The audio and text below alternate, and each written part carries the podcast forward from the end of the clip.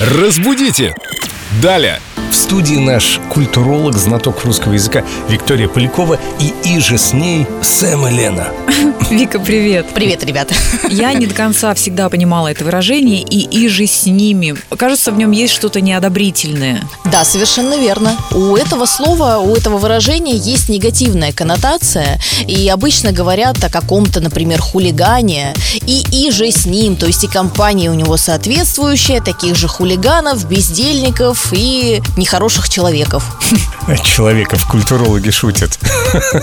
У нас новая рубрика в рубрике. Вот, кстати, мы тебя любим не только за твои исчерпывающие знания в области русского языка, но и за твой юмор и вообще веселый нрав. Особый юмор филологов. Обожаю.